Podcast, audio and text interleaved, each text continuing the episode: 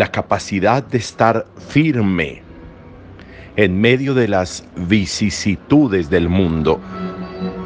Es la súplica que hacemos en la Eucaristía de este domingo en la oración colecta. En medio de las vicisitudes del mundo, en medio de las inconstancias, dice otra traducción, para significar cómo, cómo la vida, de manera autónoma, como el mundo, como Dios, de manera continua, están trabajando. Y en ese estar trabajando y en ese sintonizar mi vida con la vida, con Dios, pues va haciendo que se produzcan acontecimientos, que se vayan generando hechos, que se vayan dando las circunstancias de tiempo, modo y lugar para que muchas cosas sucedan en nuestra vida o en los seres cercanos a nosotros. Es un fluir de sucesos la vida, es un fluir de acontecimientos la vida Quisiéramos que la vida se quedara quieta, pero es imposible. Quisiéramos que Dios se quedara quieto, pero es imposible. Porque el movimiento es propio de Dios, el movimiento es propio de la vida. Pues porque hay vida en la vida, porque hay vida en Dios. Yo soy el que soy. Le dice Dios a Moisés que ese es su nombre. Yo soy el que existo, yo soy el que estoy yo soy el que está vivo. Y por eso esa condición de vida que tiene Dios y que tiene la vida permiten un movimiento continuo. Y de ese movimiento de la vida y de ese movimiento de Dios, pues aparezco yo ahí en la mitad. Aparezco yo ahí en escena. Y por eso suceden cosas. Y suceden cosas pues, pues porque estoy vivo. A los muertos ya no les suceden cosas. Suceden cosas, suceden dolores, suceden abandonos. Suceden como a Sobná, que lo, que lo sacan del puesto, que lo declaran insubsistente de su puesto.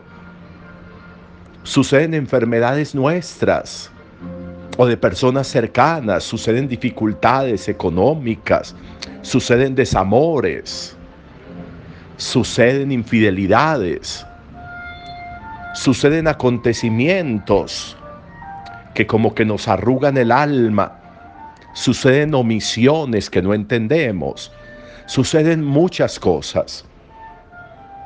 Pero por eso es tan importante y tan esencial que nosotros nos vayamos construyendo, no un juego de murallas, que nos oculten y nos tapen, sino unos contenedores que permitan que no nos desparramemos cuando llegan las dificultades y los acontecimientos, que no nos desbordemos en reacciones innecesarias, que no nos sobreactuemos, maldiciendo, renegando, protestando, negando los acontecimientos.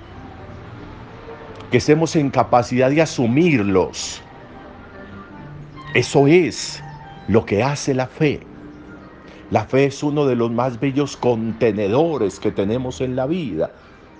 Cuando nuestra fe en Dios, cuando nuestra fe en Jesús se convierte en razón para asumir una reacción distinta, para asumir un papel distinto, para tomar una decisión distinta. Para eso es la fe.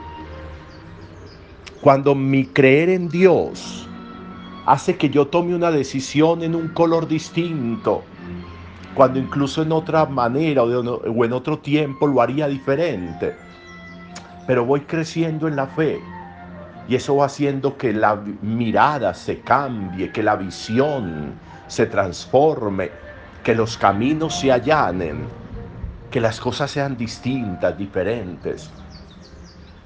Qué importante la pregunta de Jesús a los discípulos. ¿Quién soy yo para ustedes?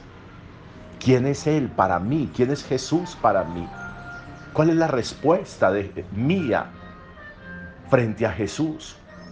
De nuevo, porque de eso va a depender el calibre del contenedor de mi vida, porque de eso va a depender el volumen, el tamaño de ese contenedor que hace que la vida mía en medio de esos vaivenes no se derrumbe, en medio de esos vientos contrarios no me vaya al suelo, sino que permanezca firme. De eso depende. Y por eso necesitamos la claridad de ese ejercicio de fe. Qué importante que este domingo pusiéramos nuestra mirada. Qué tan firme estoy.